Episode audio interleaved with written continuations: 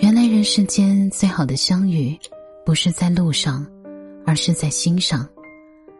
最好的感情，不是朝夕相处，而是默默相伴。最好的陪伴，是你在，我在，一直在。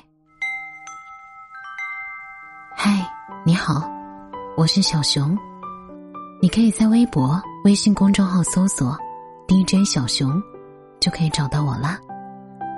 最深的夜里，我陪你。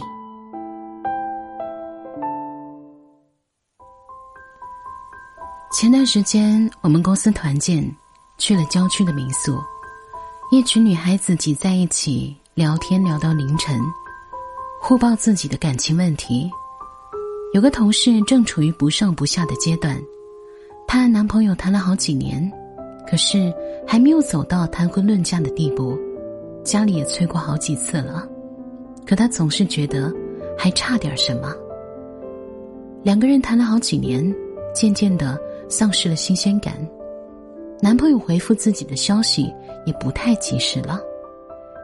以前三更半夜还会给自己做宵夜，现在也消停了。用他的话说，总觉得对方没有那么爱自己了。但是，就这样结束吧，还不甘心。大家纷纷帮他分析，你要小心啊！男生喜欢你的程度跟回消息的程度是成正比的。真正爱你的男生，即使半夜被你吵醒，也是会给你做宵夜的。听着听着，是不是有些耳熟呢？这些观点好像是我们在网上司空见惯的话题，比如，真正把你放在心上的人，一定会马上回复你。这些所谓的恋爱标准，犹如笼子里的框架一样，蛊惑着很多人，情不自禁的照本宣科，拼了命的让对方去附和，一旦没有做到，就怀疑他是不是真的爱我呢？但事实又是否真的如此呢？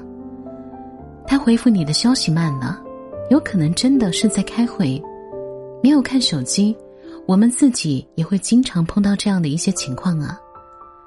有些朋友的微信当时看到了，但由于手头事有点多，一下子忙过头，可能回复过去就已经是几个小时以后了。他没有爬起来给你做宵夜，也许是太累了，需要休息呢。最浪漫的事里说，为什么我们总是觉得书本当中的爱情轰轰烈烈，而现实的却平平淡淡呢？我想。大抵是因为，我们可以轻而易举的看到书中人内心的波涛汹涌，却体会不到身边的人的欲言又止吧。恋爱和生活，毕竟是不同的。恋爱有时候是无比浪漫，是每一天的仪式感，多的是不切实际的幻想和感动。但生活就是过日子，尤其是走入婚姻之后。需要的更多的是脚踏实地，是一荤一素，是柴米油盐，是一起成长，而不是成天为你有没有费尽心思的爱我而争吵。真正的爱情本身，永远不是浮于表面的虚荣，而是埋藏于心里的信任和安全感。再光鲜的关系，也充满了冲突和断裂，没有信任的支撑。没有生活点滴的小事，没有我们一起淌过河、挨过雨的情谊，很容易分崩离析的。爱情从来不是人为创造出来的概念，更重要的是，爱里切实存在的美好和分歧，远远胜过那些浪漫的虚假万千。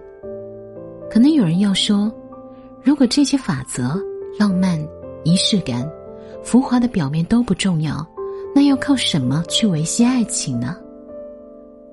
欧丽娟老师有一段话说：“我知道，爱情和婚姻都是人生当中非常重要的一件事，是需要时时刻刻去维系的。但怎么维系呢？不是说我们要定时的去安排一个烛光晚餐，就能维系婚前的激情新鲜，不是这么落于表面的。你要维系的。”是你们心灵成长的速度，以及成长的方向要一致。假如做不到这一点，真的一定会相去甚远，远到一个程度，那就表示两个人真的已经都是陌生人了。仔细想想，爱情和婚姻都是这样的，仅维持表面上的浪漫和仪式感，忽略了两个人的精神连接，没有沟通，无法一起成长，这样的关系是无法长久的。就像我的前半生里，罗子君哭着质问负心汉陈俊生：“当初是你说好的呀，你要养我一辈子的呀。”可是你不得不认清一个事实，就是人必须要长大。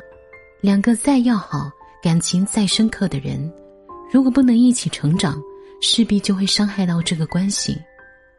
如果我们不去努力，不用谁故意犯错，也会因为成长的速度不同。成长的方向不同，很快的就土崩瓦解，这就是爱情非常脆弱的地方。恋人的意义到底是什么呢？大概就是，当我一个人踟蹰前进的时候，拥有的不是孤单和漫长，而是有一双温暖的手和始终温柔的眼睛。就像杨澜说的，在最无助和软弱的时候，由他托起你的下巴。扳直你的脊梁，令你坚强，并陪伴在你的左右，共同承受命运。